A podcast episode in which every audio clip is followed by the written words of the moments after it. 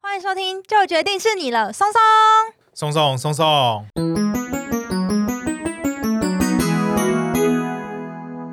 大家好，我是你们的专属训练师拉雅。大家好，我是松松，欢迎大家奏会轻松聊自然。今天是一个千呼万唤始出来的一集，咱们的狗爸抠我，们的我爸扣可以拿出来。对，，狗爸抠终于可以拿出来。没错，今天的主角就是为大侠梅花鹿，什么是大侠梅花 鹿？大侠梅花鹿是一个台湾早年台语电影，台语电影，对，，很好笑。它就是叫梅花鹿没吗有？它是片名叫《大侠梅花鹿》，哦它是一个有点恩怨情仇的故事。为什么我没有看过？ 我们是同一个年代的吗？哦？那个太早期了，那哦，是个哦，甚至19更早 期。一九六一年的时候拍的，应该大家都还没出生。然哦，后我以为 我印象中只有大侠爱吃汉堡包， 神经牛肉全是毛， 有这句吗？有有有 大侠要有什么天蚕角？呃，摩登如来神掌、啊哦，对对 对，哇，一堆港片。 哦，回来，啊好，那我们回来，回来，回来，回来。我们今天的主题就要来聊聊我们大名鼎鼎的梅花鹿啊，哇，终于可以听梅花鹿了。前面超多集都在埋梅花鹿的梗，然后一直不讲， 对，一直不讲，一直不那讲。边聊什么哦哎爱情，都是你啦， 又我了没有啦。 今天终于大家可以准备好口袋五八扣拿出来看一下这个梅花鹿的本 尊。 希望我们聊完这集梅花鹿，我们可以获得很多狗爸扣的斗内。哇，好会讲话、哦。 哎那拉雅，你知道鹿跟牛有什么差别吗？鹿跟牛有什么差别？诶、它们脚不太一样。哦我觉，得它们身形也不太一样，我觉得鹿看起来比较修长，牛比较笨重一点，牛比较 壮啊，牛比较啦。壮一点。我为什么会这样问呢？因为其实鹿跟牛都是所谓的偶蹄目，然哦，后题目然后他们都所谓的反刍亚目。哦，所以鹿也会反刍对，哦，我们前面聊过的牛啊，还有羊啊，嗯还有我们现在讲的鹿，它嗯，们都有四个胃，四个胃它们就是我们讲的会反刍的草食动物。哦，除了它们的胃会消化草以外，它们会利用四个胃不断的去循环吗？对，再把这些纤维素全部的消化。哦，对，所以非常特。别。今天啊我有点忘记反刍是怎么样了，就它们会吃一吃，然后再吐回嘴巴里面咬一咬，然后再吞进去。然后就是要把那个纤维消化掉，对对对透过对这种反复咬动作，对，这样然后因为四个不同的胃都就担是任不同的功能吗？不同的消化功能，让很难消化的纤维素可以被消化。哦，那我们也可以消化纤维啊。我们很多不能消化、啊，我们还是有不能消哦对化。啊鹿跟牛最大的差别在它们的脚不一样那嗯，它们形状不一样吗？哦，形状不一样，一定不一样答对了，对不对答案太简单，这个答案太简 因为单。牛是尖尖的，但鹿不是它脚会一直长嘛，对不对？对对，哎，对牛也其实也会吗？牛也会啦，但是牛不会换脚，鹿会换脚。那讲简单一点好了，就是牛跟羊它们的脚是空心的，但是鹿是实心的。就所以才会有鹿茸这个东西嘛。对不哦，对，对，鹿茸其实就是在讲，平常看到那个已经长成的大脚是骨质化的，它嗯有点像骨头。每年鹿的脚在新生的时候，一开始长出来的像是软骨的组织，然后里面会有很多的血管啊，嗯然后结缔组织啊，它就会一路的增生出。一直形状这样增对，长出然后来。直到骨质化完完整整之后，它的血液才不会继续供应。哦，对，那所以它们长成脚后就是公鹿很强的气。嗯，如果是指中药的鹿茸，就是嗯指它新生的脚的那一段，就还有血液的时候，对，就是软，骨的时候就把它剪下来，但它还会再长。它还会再长。可这样不会很痛吗？哦，对，就是会很痛，所以其实现代也有人就是哦在倡议说，就是鹿茸这个东西，如果非必要的话，是不是也不一定要去吃这么嘛？做这样，对因对为对就是他们等于是可能像某一种对养殖的鹿来说，就是比较不舒服。牛的脚呢，它是空心的，我们讲的是它是角质的角，嗯角质像我们头发的那个，或是我们指甲的角质。嗯那它的头上面会先有一小段角，然后这一小段角呢会分泌出很多的角质，然后形成它现在这个可以拿来使用攻的击的，攻击是不的是像角。指甲的概念？ 哎、有点像但是鹿比较不是，鹿比较像是鹿，长比较长像骨头。嗯，对慢慢长出来。那你刚刚讲的鹿茸啊，除了我们讲新生的角之外，它一开始的时候，因为它新生的表面会覆盖一层绒毛，嗯然后那个绒毛看起来就是毛毛的。嗯然后当它的脚长完之后，长成很尖尖的，可以拿来打架的脚的时候，那些鹿就会去用磨树皮的方式把它磨掉，嗯然后就会变成可以看起来很帅的武器。酷，所以他们都会拿那个来算是只有公鹿才会有角嘛，对不对？绝大多数的种类是只有公的鹿有角，不过圣诞老人的驯鹿吗对驯鹿就是公母都有角，只是母的角比较短。哦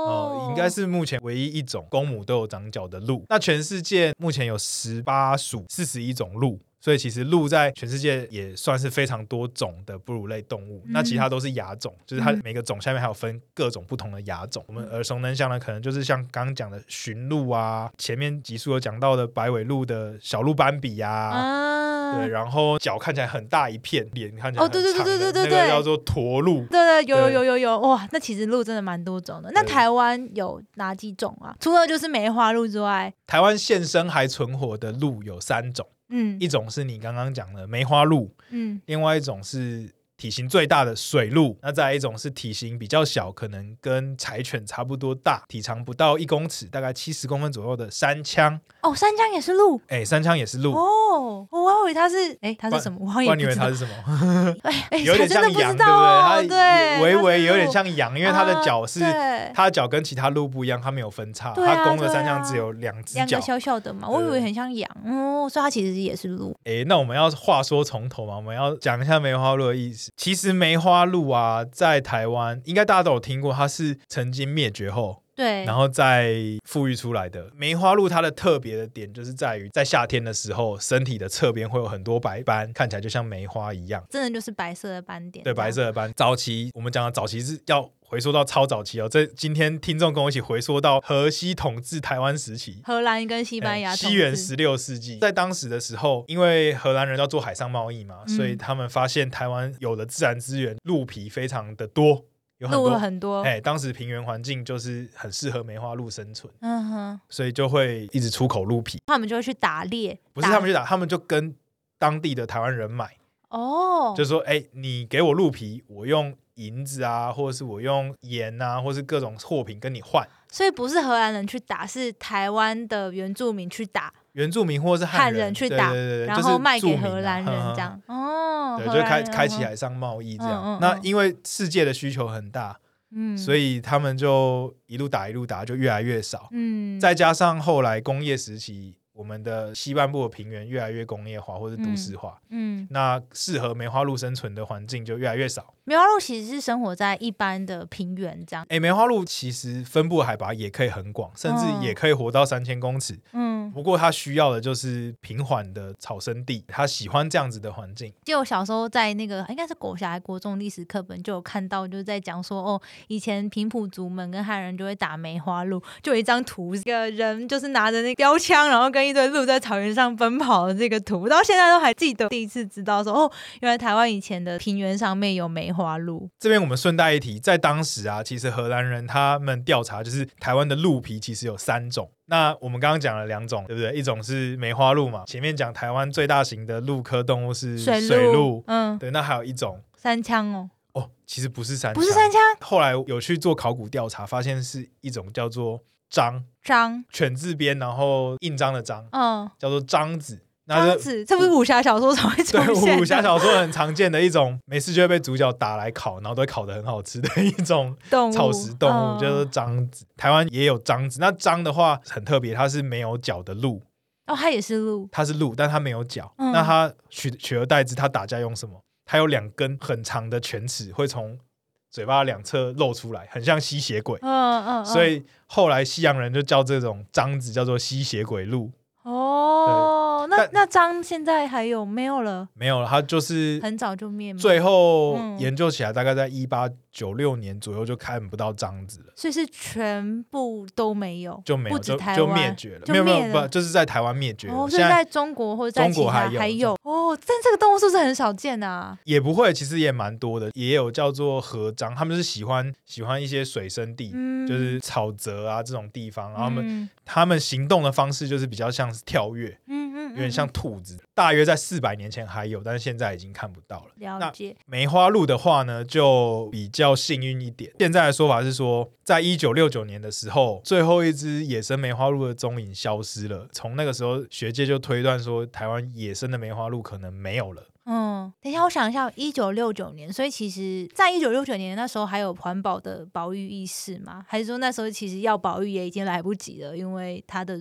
数量就已经变得非常的稀少？对，就是那时候素养已经变得非常稀少。就是就算说进补，可是可能也不一定有用，其实他当时为什么灭绝的原因，我就没有去考究了。不众过说纷纭嘛。不过大致上就是它栖息的环境越来越少，嗯那再加上确实它有猎捕压力，嗯所以就嗯嗯逐渐消失。那国民政府就开始启动这个，哎，开玩笑，台湾稀有的鹿科动物就这样没了，怎么过得去？所以就启动了所谓的富裕计划。嗯那当时比较幸运的，那个时候叫台北圆山动物园，现在的台北市立动物园。嗯有人工饲养的梅花鹿。那在一九八零年的时候，台北市立动物园也有送一些梅花鹿到金门。嗯，对，然后那个时候金门是军事管制区嘛，所以就没有让就是梅花连鹿江，在动物园里 面。就是连江县政府他们接手之后，就是开始富裕富裕，然后就嗯哎、诶好像生的蛮快，其实鹿蛮会生的，嗯对，然后哎、诶生的蛮快的，所以他们大概在一九九七年的时候，他们军方就决定在让他们自己自由自在。他们先放了十三只在哦金门区一个叫大丘岛的地方，哦，然后那边就开始自己繁衍，然后他们就从嗯十三只繁衍成大概两百多只，很快耶，很快，其实很蛮快快的。耶。但是在一九八四年的时候，垦丁国家公园就决定说，好，那我们这个地方以前梅花鹿栖生地，存，嗯嗯。如果嗯大家有看斯卡罗，我就知道，对对就对是。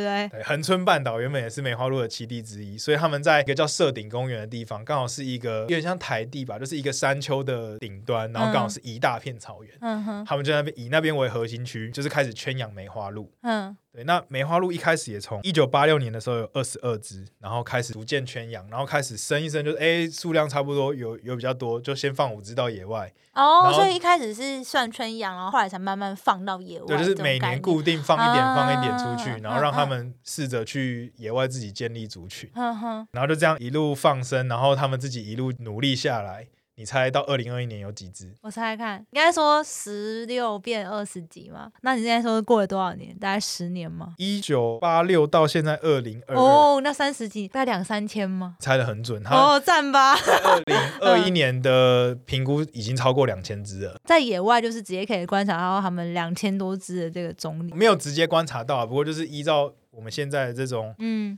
评估跟调查的方式去做估算的话，应该有嗯超过两千只。那上路的繁衍能力其实蛮好的耶。对它们其实是一种算优势的野生动物，怎么说？就是它们很会生，然后如果有适合的环境，它们就可以一一直直生一，直繁衍。一直对生。所以其实我现在如果去这个恒春或是屏东那边，我就有机会在户外就是野外观察到梅花鹿这样。哦，蛮有机会的、哦，就是哦尤好其想是看哦，好想看呢、其实，如果你现在去那个垦丁森林游乐区，或者是垦丁国家公园的，像刚刚讲的社顶附近，嗯嗯其实都有机会看到观察到野生的梅花鹿的踪迹。嗯，它其实现在两千只的族群已经造成了一些环境人兽冲突的问题。嗯，对，，譬如说在上个礼拜，我们现在录音的时间是十月三十号嗯，的上个礼拜，就是刚好有一个新闻，有民众在路上撞到梅花鹿，他开车的时候撞到梅花鹿，然后梅花鹿就逃跑了。嗯然后，但是因为那个梅花鹿有撞它，所以它的那个前保杆嗯，受损，然后它的轮胎也被鹿角刺破。对，然后 那他怎么办？他人还好吗？那个民众没事啊，但是我觉得那个新闻好笑，他说他要跟那个垦丁国家公园球场这样， 好像蛮有道理的。那等一下，那鹿有怎么样吗？鹿好像就逃跑就不见了，哦，就是可能没有真的撞到，就是一可就能是擦刹车什么，然后擦鹿撞到啊。。其实，在国外像加拿 大，对啊，，蛮容易的，对他们都会都要要立那个牌子，就路上有很多的鹿，大家行车要小心安全，这样不要撞到鹿，因为嗯鹿的量体这么大，因为对你，撞到就是其实跟撞到我都白差不多，哎差不多，真那的差不多那。就会你自己的车也会受损。一只成年的鹿大概是差不多半个人高嘛。哦，如果是梅花鹿的话，它可以长到一百五十公分， 哇，体长可以到一百五十公分，嗯，肩高可以到一百公分，就真的差不多，将近半一百公分应该就是我们的超过腰吧半个人高，然后加上它的鹿角，那其实真的蛮有，就是蛮有威威吓对力的。应该对人来说已经是具有一定危险性了。那这样子，他们野放的鹿其实应该都也是吃当地的一些草嘛，，对，所以这个就是造成了后来非常严重的问题就是没有办法让他们就这样吃嘛。就是它是一个我会说是环保跟环保之间的议题的的冲撞。所以垦丁那边，因为它是恒春半岛嘛，我们以后有机会介绍恒春半岛在台湾是一个非常珍贵的区域，因嗯为气候的关系，具有非常高生物多样性的特性，包含有很多多样特殊的植物， 嗯然后很多特殊的动物。嗯嗯，可能我们前面集数提到的鹿蟹也是，嗯等于是它特殊的地形、特殊的气候造成了特殊的风貌。也因为这样子的特殊性，所以林试所在恒春有一个试验站，在那个试验站里面有很多特别的植物，那在那边划设了一个区域。那这个区域就是保护所谓的高位珊瑚礁，就是恒春半岛早期可能是海，然后有很多珊瑚礁，那后来生成成陆地之后，变成一个凸出来的环境。那在这个特殊的气候，长出很多特别的植物。只是这个高位珊瑚礁的区域呢，在现在梅花鹿很多情况下，这些梅花鹿就会跑过来吃这些植物的小苗，然后因为它们量体很大，需求量很高，所以它们就会乱吃一通。乱吃一通，寸草不生。哦，讲这么夸张，不夸张，真的寸草不生。当地的工作人员都说，以前就是道路啦，就是林下的道嗯路，就是都会长很多草嘛。你对以前如果不带草刀去开，就是没有办法进去，你就要开路才有办法进去。那嗯，现在那边全部都是平的。因为都被吃光光那了， 些草全部被吃光。然后，而且梅花鹿因为肚子很饿，所以它们也会吃树 肚皮。子嗯很饿真的，它们因为哦，有一个研究显示是每平方公里适合梅花鹿的容纳量是九只。那哇！依照现在的平均，好像是一百多只。所以我其实已经超标超级多，哦我们已经超标超级多。对这个数据我有点不太确定，但是它已经超标超级多，嗯所以它们的密度已经远超现在原本预估它们可以容纳的范围的数量。嗯，那这就会造成很严重的问题，那边很多稀有植物，然后都被吃光光，都被吃光啊，或者是那个稀有植物，它明明植物需要掩替嘛，它会有种子啊，会长对出对下对一对代，对，然后那小苗生出来就被吃掉啊，等吃于掉之后就掩长替不不出来了了，然后所以这个就很困扰啊，不管是恒春试验嗯站，还是是林务局那边的游乐区，还是是国家公园，国家公园其实也头很痛，因为嗯，他们原本的目标是希望梅花鹿可以富裕成功，富裕在成野功外，啊，富裕成功之后可以自己回去野外啊，这个嗯野外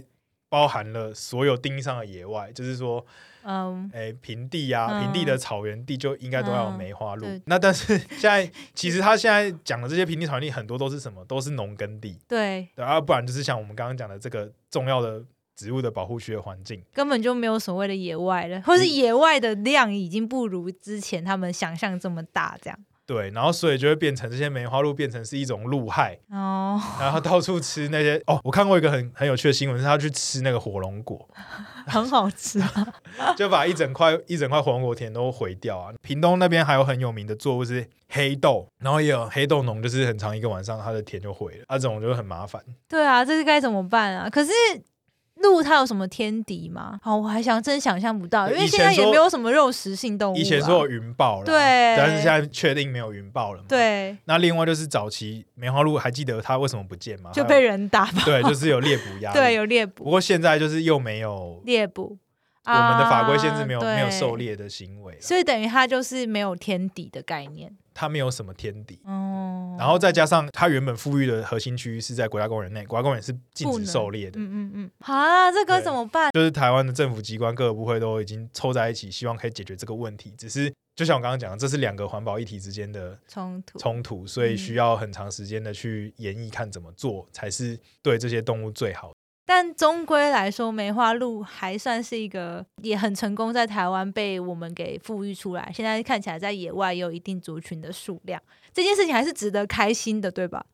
你为什么那个表情啊？ 就是如果它能够安安稳稳的在对，垦丁国家公园的范围内的话，确实是没有问题。不过，嗯譬如说它现在影响到恒春的这个高位珊瑚礁的嗯特殊的植物像，那怎么嗯办？像现在恒春试验站，就是刚刚讲林试所的恒春试验站，他们只能说哦，它会啃树皮嘛，因为啃树皮很严重，是它会啃到环状剥皮，树就会死掉，嗯那整个珍稀的树就死掉了，嗯这样子也是很一困个扰。问题。所以他们现在都会在那个树的梅花鹿可以啃到的区域都绑一大堆胶布，哦让它没有办不法要啃绑。然后再把鹿会进来的一些重要的苗木的区域，就全部都用围网围起嗯来。但是这个也是它围一个地方，其他地方还是被啃，它就只能一直不断的嗯，呃对头痛医头，脚痛医脚。而且这个现象在这几年受到疫情影响又更严重，因为嗯没有人去游乐区，鹿就不怕，就又会来。然后再加上前几年，二零一五年左右有那个狂犬病的疫情，嗯所以我们游乐区啊，然后国家公园内有可能不能带狗。嗯哦那其实狗的气味是会吓阻梅花鹿不敢进到这些区域，但是现在都没有这些了，所以就嗯他们就很嚣张 了。对哈，我怎么觉得原本是一件很开心的事情，是我们花了很多时间跟精力，把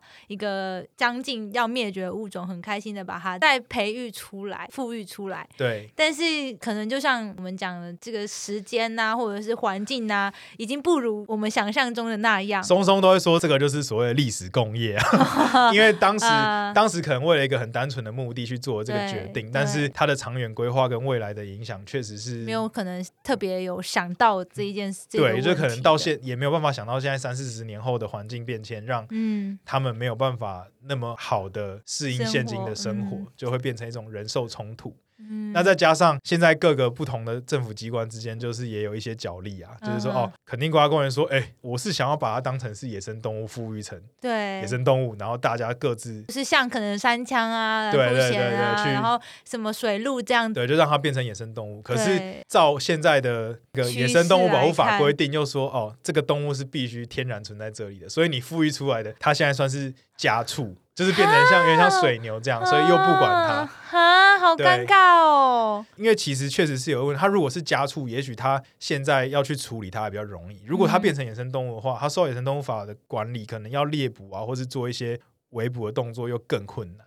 嗯，所以这个是一个很复杂的议题啊，还要再看后续怎么演变。最后再提一个有趣的奈良，大家知道日本奈对良对有对奈对良对鹿吗？对啊奈良鹿，奈良鹿也是一种梅花鹿，它是日本的梅花鹿。嗯，那奈良鹿它不是也是跟在这个保护区内，它已经跟人的互动已经非常对，的没对错没错。对我之前有去过奈良，真的超级超啊多大家都鹿，会买那个，超多鹿，很好吃的鲜贝，对他买那然个后鹿饼啊，鹿嗯超疯狂，其实因为疫情的关系，那些鹿都没东西，都没。东西吃。然后这个理论上对奈良鹿是好的，就是说这两年的观测，奈良鹿的族群有稍微变少，可是这些鹿都会回去原本比较自然的环境，开始去吃草那些。嗯不，过就是会看到有几只特别瘦。经研究这些鹿可能是那个挑食，鹿饼上瘾，就是 它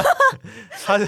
它只吃鹿饼，它不太吃它以前吃的那些草。天哪这个就是一个人为影响的状嗯况。不过现在反而是因为游客减少，所以鹿没有那么稳定的食物来源，所以它的族嗯群量有减少。不过族群量减少也也让它们的环境回归比较正常的状态。哦，对，所以其实我们人要怎么去规划野生动物，或是怎么去跟野生动物互动，还是是没有那嗯么简单，哈，那为什么奈良鹿就不会超标？因为他们是规划好一个区域啊，那个区域原本就是专门保护奈良鹿。哦，但是我的意思是说，如果说鹿的生殖能力很强的话，那奈良鹿不会越长越大吗？越族群越长越扩张吗？应该是正常来讲，如果那边原本就是他们的生存栖地，它嗯就是那个栖地的生产者会足够供应它一定的族群量，那再加上人类喂它吃鹿饼，嗯它，的族群量可能就会再扩大再一点，会再扩大一点，但是。也不会超过这个数字，它还是会正常的嗯消长。台湾的状况不一样，是我们原本能够容纳它生存的量，可能仅止于一小设段顶缸那一块，哦或者是说，哎、垦丁国家公园那一块，还算是他们可以生存的范围。但它因为逐渐的放生放养，然后再加上现在没有天敌，它外扩到不属于原本国家公园的范围内，然后它去吃农作物，去吃这些原本受到保护的植物，那它们的量体又增加，又没有天敌，就会变成它的体、嗯哦体积一直扩大，所以也许可呃能族可群以，体积扩可大。能比较好的方式就是像奈良那样，把它们一个区域固定起来。现在希望就是把它们全部抓回去 国家公 园，哦两千然后头看能不能抓回去国家然啊公后园里面。然后固定在那个区域对然后里管面着嘛，可能像奈良那个方式那样去，当然是这在后话啦，后话对啊，啦，这也很可难能转型成观光之类的一个一个诶方式。我一样讲说，这个还是要审慎评估啊，懂到懂底要懂怎么做都还很难讲。嗯只不过它现在逐渐演变成一个环保跟环保之间的议题。 对，啊，我原本觉得这是一件很开心的事情，这样一讲，觉得哇，真的 是，不过还是是值得开心的啊，嗯至少台湾的梅花鹿还存在着。嗯，如果大家想要特别想要去观察梅花鹿的话，可以到屏东社顶的地区对就有，垦丁垦对丁那边就有机会可以看到梅花鹿哦。肯定森林游乐区里面应该傍晚的时候都蛮有机会看到的。我本嗯人就是下午就是绕一绕就看到了，哇，漂亮吗？我看到的是一只母鹿啦，嗯嗯，它就是侧边有白色的斑点，然后嗯远远的看着我，然哇后，有点警戒，但是又没有到这么害怕那种，对对嗯对，不就是看着你这样，然后就觉得哦，真的是看起来，第一个随便绕都遇得到，代表他搞不好真的很多。对对，然后对再来，他真的不太怕人，代表嗯可能这边的人对啊，很友 善。对他很友善，他们嗯没有什么猎捕压力。今天分享了一个让我有一点不知道该怎么办的 一个一个现象对、啊，。我们总是要张弛有度嘛，对有时候对讲对轻松的话题，有时候还是要讲一些值得关注的议题。好啦，好啦，那喜欢我们的话呢，也不要忘记按赞、追踪、订阅我们的频道，这样就不会漏掉最新集数喽。然后也欢迎可以到我们的 Apple Podcast 或是各大呃收听平台给我们五星好评。那如果对于梅花鹿有什么其他想知道的事情，或者是希望听到以后台湾其他鹿的介绍，也可以在我们的频道或者是 IG 下面做一些留言哦，我们会很认真的看留言。没错，松松每次看到大家留言都会超开心的，笑得合不拢嘴。啊，希望大家多关注一下这些议题啦，还有这些珍稀的野生动物。我那们今今天天的节目就到这边喽，我是松松，我是拉雅，再见，拜拜，拜拜。